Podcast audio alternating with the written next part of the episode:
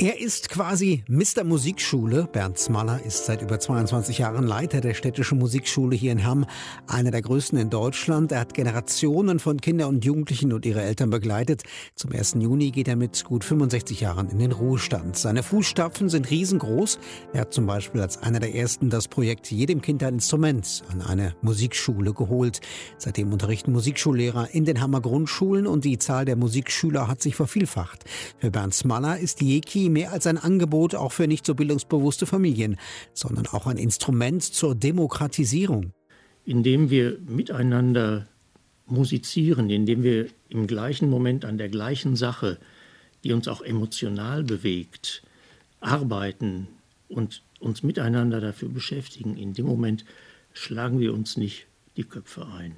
Wir verabschieden uns mit einem langen Gespräch mit Bernd Smaller. Unter anderem reden wir darüber, wie sich die Musikschule in den letzten Jahrzehnten verändert hat, warum Musik machen schlau macht und warum es keine unmusikalischen Menschen gibt. Also für den Musikschulbereich gibt es äh, einen wirklichen Entwicklungsschub. Das ist der Umgang mit äh, digitalen Medien. In den Musikschulen gab es vor der Corona-Krise eine riesengroße, eine unvorstellbar große Zurückhaltung, was Distanzunterrichte über so ein technisches Medium wie äh, iPhone, iPad, äh, wie immer Sie das auch nennen wollen, äh, betrifft.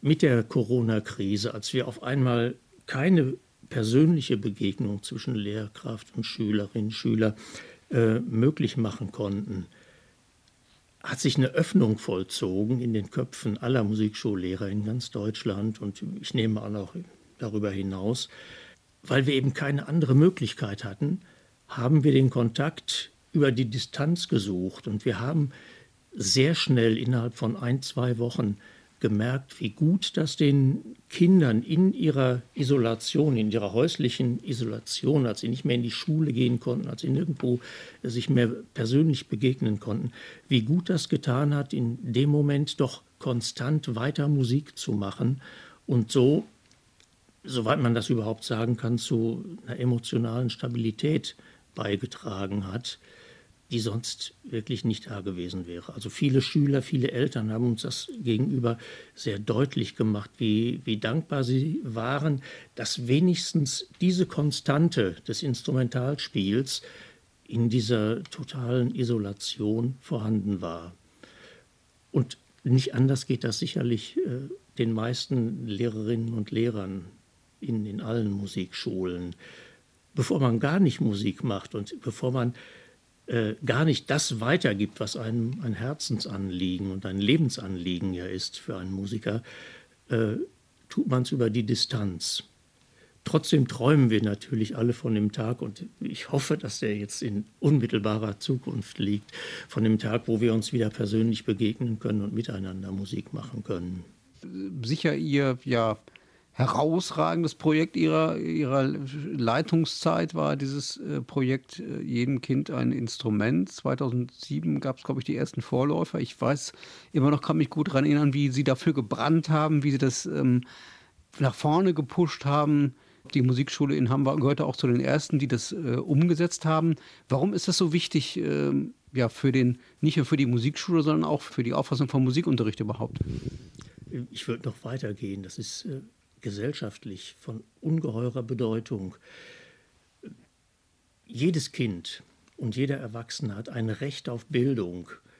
Das ist UNO-Menschenrechtskonvention und zur Bildung gehört untrennbar die kulturelle Bildung und die musikalische Bildung dazu.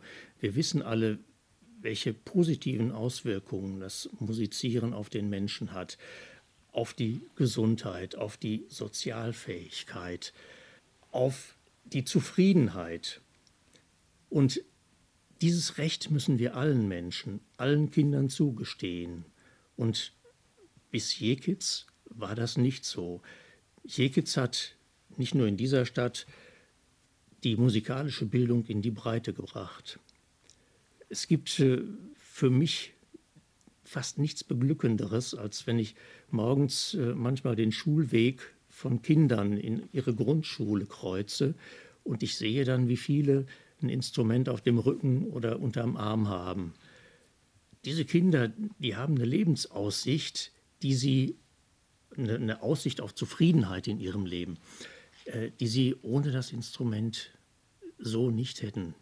Davon bin ich ganz überzeugt. Und es ist ein Demokratisierungsmittel, in dem wir miteinander musizieren, indem wir im gleichen Moment an der gleichen Sache, die uns auch emotional bewegt, arbeiten und uns miteinander dafür beschäftigen. In dem Moment schlagen wir uns nicht die Köpfe ein. So einfach kann das sein. Ne? Also ein Instrument, sagen Sie ja, zur Demokratisierung gegen die Spaltung der Gesellschaft, die ja allenthalben ähm, beklagt wird, wo es ja auch viele Tendenzen gibt, die das befördern. Trotzdem gibt es auch immer wieder Leute, die Kritik äußern äh, an diesem Projekt, auch sagen, dass manche Kinder den Spaß am Instrument verlieren, auch sagen, in der weiterführenden Schule ähm, stellt sich dann raus, dass ähm, ja, die Begeisterung für das Instrument nicht da ist und sozusagen, dass so ein bisschen nach hinten, äh, der Schuss nach hinten losgeht. Was sagen Sie dazu? Das Instrument lernt man natürlich nicht in zwei Jahren Jekits spielen. Wir, hatten, wir haben ja bis zum heutigen Tag ein zweijähriges Jekits. In der ersten Klasse lernt man die Instrumente kennen und am Ende der ersten Klasse entscheidet man sich, welches Instrument man dann in der zweiten Klasse spielen will.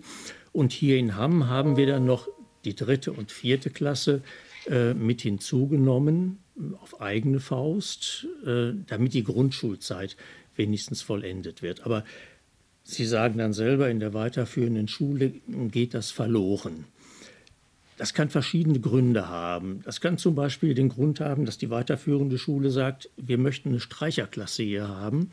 Und wenn jetzt jemand drei Jahre äh, Musiziererfahrung mit einem Streichinstrument hat in Jekitz, dann ist er in unserer Streicherklasse fehl am Platz. Wir wollen nämlich alle von Beginn an äh, ihr Instrument spielen lassen. Das kann zum Beispiel diesen Grund haben oder dass eine Big Band Klasse da ist und dass der, der Fünftklässler, der ein Akkordeon gespielt hat, passt jetzt nicht da rein.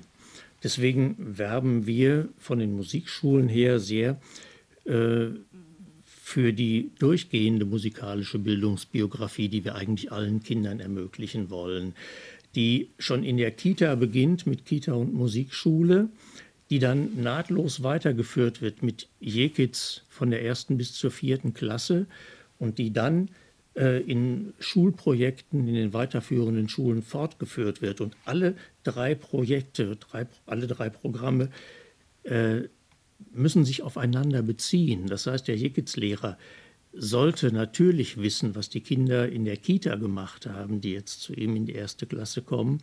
Und die weiterführenden Schulen sollten sich natürlich auf das beziehen, was die Kinder aus Jekitz an Musiziererfahrungen mitbringen. Deswegen haben wir schon seit vielen Jahren vom Landesverband der Musikschulen dafür geworben, äh, diese durchgängigen musikalischen Bildungsbiografien zu ermöglichen, die eben von Zufällen unabhängig sind. Und da sind wir jetzt auf einem wirklich sehr guten Weg. Ähm, das, das neue Musikschulgesetz, das gerade jetzt äh, in die parlamentarische Beratung im Landtag geht, äh, nimmt Bezug auf, äh, auf diesen Entwicklungsgang. Sie haben auch schon angesprochen, ähm, Sie sehen sich auch so ein bisschen vielleicht als Dirigent der äh, Musikschule. Sie sind ja selber auch ähm, immer wieder als Dirigent aufgetreten bei großen Konzerten, die die Musikschule veranstaltet hat.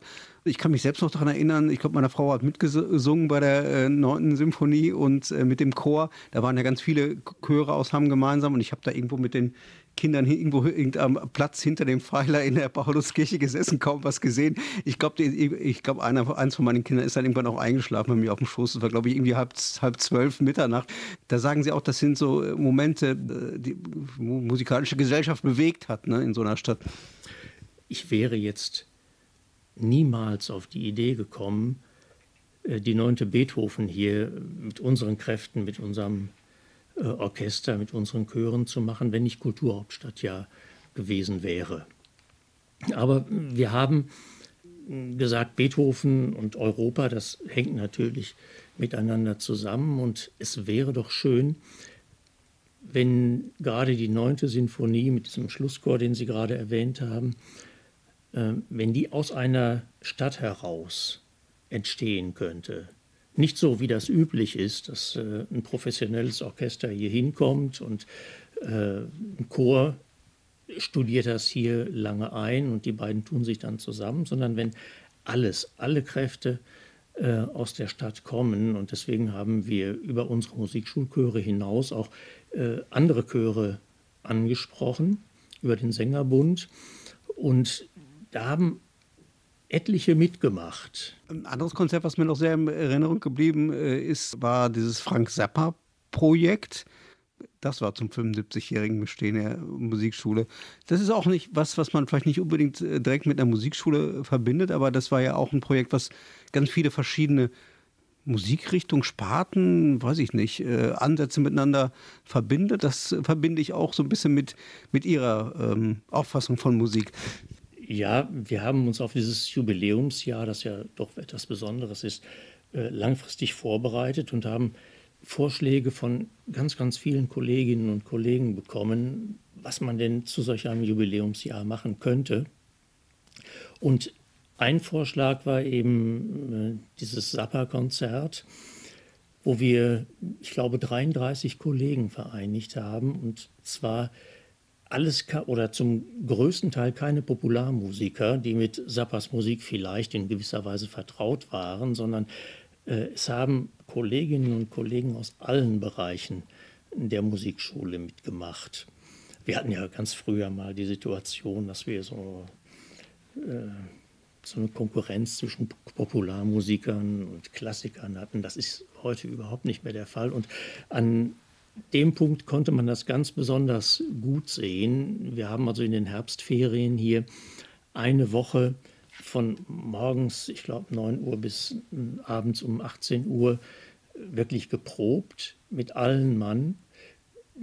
Die Kolleginnen und Kollegen haben auf eine ganze Woche Herbstferien verzichtet und äh, wir haben da etwas Begeisterndes zustande gebracht. Begeisternd, das konnte ich an den Reaktionen des Publikums äh, sehen und hören.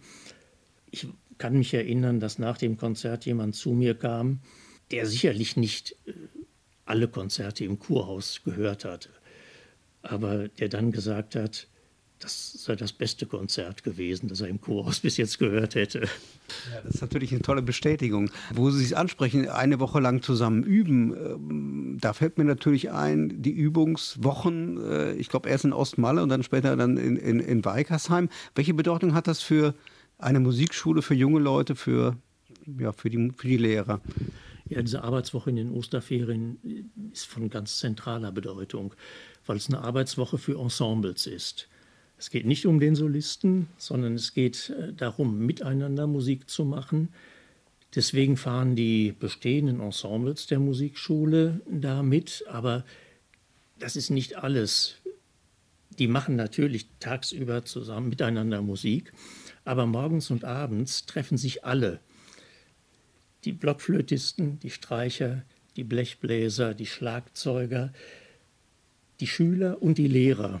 Morgens und abends treffen die sich also zum gemeinsamen Chorsingen.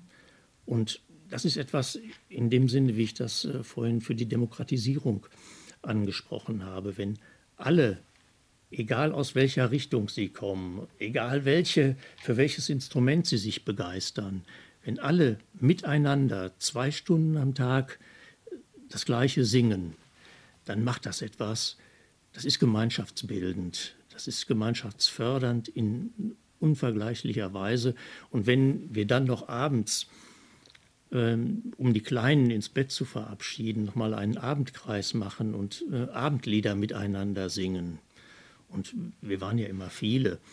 In, in Ostmale konnten wir mit 200 Leuten untergebracht werden. In Weikersheim waren es dann noch so 170. Aber gerade in Weikersheim war das äh, Ambiente da ganz außergewöhnlich. Wir haben uns in dem äh, Hof des Schlosses getroffen. In der Mitte war ein Brunnen. Das ist fast wie im Bilderbuch gewesen. Und wenn Sie dann die Zinnen gesehen haben und hinter den Zinnen äh, oben ist dann der Mond aufgegangen. Und Sie konnten dann mit, mit diesen 170 Menschen sehr ernsthaft äh, Der Mond ist aufgegangen singen. Das hat etwas für jeden zutiefst Emotionales. Und ich bin sicher, wenn, wenn äh, die Leute des Sinfonieorchesters hier äh, jetzt hier aufkreuzen würden und äh, wir würden das anstimmen, die würden alle mit der vollsten Begeisterung da mitsingen. Jetzt haben Sie das so in der Vergangenheitsform formuliert. Mm, das hat natürlich dieses Jahr nicht stattfinden können, letztes Jahr wahrscheinlich auch nicht, aber es ist nicht für, für alle Zeit gestorben, äh, hoffentlich, ne? die äh, Probewoche. Nein, ich muss das für mich natürlich in der mhm. Vergangenheit formulieren. Für mich war es vor zwei Jahren tatsächlich das letzte Mal äh, nicht gewollt. Ich gehe davon aus, dass das weitergeführt wird. Denn das gehört wirklich zu dieser Schule. Die Ensemblearbeit ist äh, das Kernstück dieser Schule. Wir machen jeden Unterricht hier eigentlich nur, um die Kinder und Jugendlichen zu befähigen, im Ensemble miteinander zu spielen. Und das wird ganz besonders intensiv äh, in Weikersheim gemacht, so wie es auch in Ostmalle ganz intensiv gemacht wurde. Und ich habe manchmal die Frage von den Eltern, gehört, ist das nicht ein bisschen viel, eine ganze Woche Musik? Äh, wenn man dann in dieser Woche dabei ist und sieht, wie die Kinder sich nochmal in den Pausen oder vor dem Abendkreis, nach dem Abendessen oder auch nach dem, Arbeit, äh, nach dem Abendkreis zusammenfinden und in kleinen Gruppen nochmal auf eigene Faust, ohne dass eine Lehrerin oder ein Lehrer dabei ist, Musik miteinander machen, äh, dann hat man eine Ahnung davon, dass es von Musik nie zu viel geben kann. Als Sie angefangen haben vor 44 Jahren, äh, ich glaube, da war äh, die Auffassung von der Musikschule noch etwas anders als, als heute, auch gerade wo Sie das mit dem Ensemble äh, erwähnt haben. Ich habe den Eindruck, dass heutzutage die Musikschule, sagen wir mal, die besten Lehrer vereinigt, die aber auch Basisarbeit machen können an, an, an der Grundschule. Also der Musikschullehrerberuf ist hat sich in den Jahren sehr gewandelt. Die Anforderungen an einen Musikschullehrer sind enorm gestiegen. Als ich eingestiegen bin, sind wir eigentlich alle von Einzelunterricht ausgegangen. Wir haben vielleicht unterschieden zwischen 45 Minuten Einzelunterricht die Woche und 30 Minuten. Und das war's dann. Und die Kinder, die zu uns gekommen sind, sind von ihren Eltern hierhin gebracht worden. Und diese Eltern waren selber sehr kulturaffin. Bei vielen Eltern musste man den Eindruck haben, sie hätten selber gerne ihr Instrument so gut gespielt, wie ein Musikschullehrer das kann. Und sie wollten ihren Kindern diese Möglichkeit eröffnen. Wenn der Lehrer damals gesagt hat, meine liebe Frau sowieso, mein lieber Herr sowieso, Ihr Sohnemann muss aber jetzt ein bisschen mehr üben, dann wurde das von zu Hause unterstützt. Ich will nicht wissen, in welcher Weise, äh, aber es wurde unterstützt. Das hat sich natürlich grundlegend gewandelt. Dadurch, dass wir bestrebt sind, jedem Kind, egal ob seine Eltern kultur- oder musikaffin sind oder nicht, jedem Kind diese Möglichkeiten, die die musikalische Ausbildung bietet, äh, zu bieten. Dadurch haben wir es natürlich mit sehr, sehr vielen Eltern zu tun, die den Wert der musikalischen Bildung gar nicht kennen mit sehr vielen Eltern, die den Eindruck haben, ein Instrument lernt man so ähnlich, wie man schwimmen lernt. Nämlich man geht einmal in, in der Woche zum Schwimmkurs und nach zwölf Wochen kann man es dann. Dass es äh, mit der Musik sehr viel differenzierter ist, dass es sich äh, um eine menschliche Tätigkeit handelt, die in ihrer Komplexität nicht zu überbieten ist ich sage das jetzt mal in Klammern, Sie müssen in jeder Sekunde so viele Entscheidungen beim Musizieren treffen, wie bei keiner anderen menschlichen Tätigkeit, noch nicht mal beim Flugzeugfliegen. Das haben Wissenschaftler mal gezählt. Also das ist eine, eine, sehr komplizierte Angelegenheit, ein Musikinstrument zu spielen. Allein die Tonhöhen müssen von den Noten abgelesen werden, es müssen aber auch die Tonlängen abgelesen werden, wie lange äh, muss denn der Ton jetzt gehalten werden? Wie schnell muss ich spielen? Wie langsam muss ich spielen? Wie laut oder wie leise muss ich spielen? Mit welchem Finger spiele ich das denn jetzt? Ich habe zehn Finger, aber muss in dem Moment nur zwei Tasten bedienen. Ähm, wie ist das mit der Geige? Ein halber Millimeter höher oder tiefer kann schon katastrophale Folgen haben für den Zusammenklang. Ich muss im gleichen Tempo spielen wie alle anderen. Ich muss in der gleichen Lautstärke spielen. Ich muss aber auch Rücksicht nehmen, eventuell äh, wenn andere im Orchester wichtiger spielen, äh, wichtiger äh, sind an einer bestimmten Stelle. Das sind alles ganz, ganz viele Entscheidungen, die Sie pro Sekunde treffen müssen. Und das lässt sich, um jetzt wieder zum Thema zurückzukommen, das lässt sich eben nicht mit einer Stunde die Woche in zwölf Wochen erlernen, wie man das Schwimmen erlernen kann. Das sind sehr, sehr feine Vorgänge, äh, die, die tief auch in das Gehirn eingreifen, nämlich so tief, dass das Gehirn von Musikern deutlich anders aussieht, wenn man es mal obduziert, als das von Nichtmusikern. Bestimmte Areale sind da äh, sehr viel stärker ausgeprägt. Und wenn Sie dann noch von einer Links- und Rechtskoordination ausgehen, äh, unsere Gehirnhälften sind ja unterschiedlich geprägt. Und wenn Sie dann davon ausgehen, dass Sie äh, die aber einander angleichen, äh, dann, dann haben Sie so eine Vorstellung davon, wie komplex das Musizieren ist, aber welche positiven Auswirkungen das auch auf die Persönlichkeitsentwicklung zum Beispiel haben kann. Gibt es Leute, die sagen, ähm, ach, ich bin nicht musikalisch. Gibt es das eigentlich? Nein, da könnten wir jetzt eine längere Zeit drüber sprechen. Äh, es gibt die sehr überzeugende Theorie, dass es diese menschliche Gesellschaft nicht geben würde, wenn nicht äh, in den, in den ersten Jahrtausenden des Homo sapiens dieser Homo sapiens gelernt hätte, Musik zu machen. Denn Musik machen heißt koordiniert zu handeln. Ich muss im gleichen Tempo mit anderen spielen. Beim Singen muss ich die gleichen Tonhöhen äh, treffen. Und es gibt kein anderes Lebewesen auf der Erde, wo mehrere ihrer Spezies den gleichen Rhythmus klatschen können, und zwar gleichzeitig. Das kann nur der Mensch. Und das hat der Mensch äh, ziemlich äh, zu Beginn seiner Entwicklung oder der Entwicklung des Homo sapiens gelernt. Und dadurch hat er koordiniertes Handeln gelernt. Und das wiederum hat ihn befähigt, in einer sehr unwirtlichen Umwelt, mit sehr vielen Gefahren, mit sehr vielen wilden Tieren und so, zu überleben. Deswegen sagen viele Wissenschaftler, äh, uns gäbe es gar nicht, wenn wir nicht äh, gelernt hätten, Musik zu machen. Und jetzt zu Ihrer Frage, gibt es jemanden, der unmusikalisch ist? Äh, da muss ich dann aus der Sicht natürlich sagen, das ist vollkommen unmöglich, denn das ist mittlerweile in unseren Genen angelegt, dass wir die Fähigkeit zu musizieren haben, das heißt zu koordinierten Handeln in Tonhöhen und auch im Rhythmus. Manche Leute haben sich gewundert, dass das so relativ lapidar kommt, dass sie ja sich als Musikschulleiter ja, verabschieden. Das ist gar nicht so groß in die Öffentlichkeit gedrungen. Hätten Sie sich den Abschied nicht auch so ein bisschen musikalischer oder größer oder wie auch immer pompös, ich will nicht sagen pompöser vorgestellt, also mit ein, bisschen zeremonieller, ein bisschen feierlicher? Also ich war gestern beim Oberbürgermeister das war schon relativ äh, feierlich, das war schön. Hat aber keiner äh, mitgekriegt, außer vielleicht vier, fünf Menschen. Ne? Ja, das, das ist wahr. Aber wir leben in dieser Zeit und äh, mein alter Chef Uli Weißenberg ist in der gleichen Weise verabschiedet worden, der sicherlich nicht weniger Verdienste hatte als ich. Und bei unserem ehemaligen Oberbürgermeister Hunstiger Petermann war es nicht anders. Das gehört zu uns dazu und dem jetzt nachzutrauern,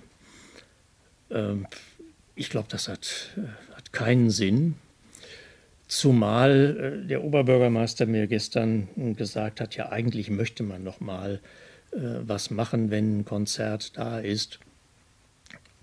Ich bin ehrlich gesagt nicht so ein Freund davon von verspäteten Abschieden, denn auf Wiedersehen und leb wohl sagt man in dem Moment, wo man geht.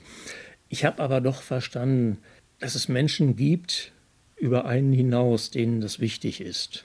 Der Fördervereinsvorsitzende Dr. Löb war bei der Verabschiedung gestern dabei und er hat mir noch mal aus Sicht seiner Frau, die Mitglied in, in unserem Sinfonieorchester ist, äh, geschildert, was da im Orchester und in der WhatsApp-Gruppe des Orchesters im Moment los ist. Und da habe ich begriffen, so ein Abschied ist nicht für mich da, sondern möglicherweise auch für andere. Mhm. Deswegen denke ich, irgendwas wird nochmal, sobald wieder was äh, möglich ist, dann auch da kommen. Wenn Sie an Ihre Nachfolgerin, Ihren Nachfolger denken, Was wünschen Sie dem oder was stellen Sie sich vor? Da müsste man jetzt auf die Stellenausschreibung gucken. Da steht ja schon eine ganze Menge drin. Also Kooperation innerhalb der, der kommunalen Bildungslandschaft ist ein ganz, ganz wichtiges Thema.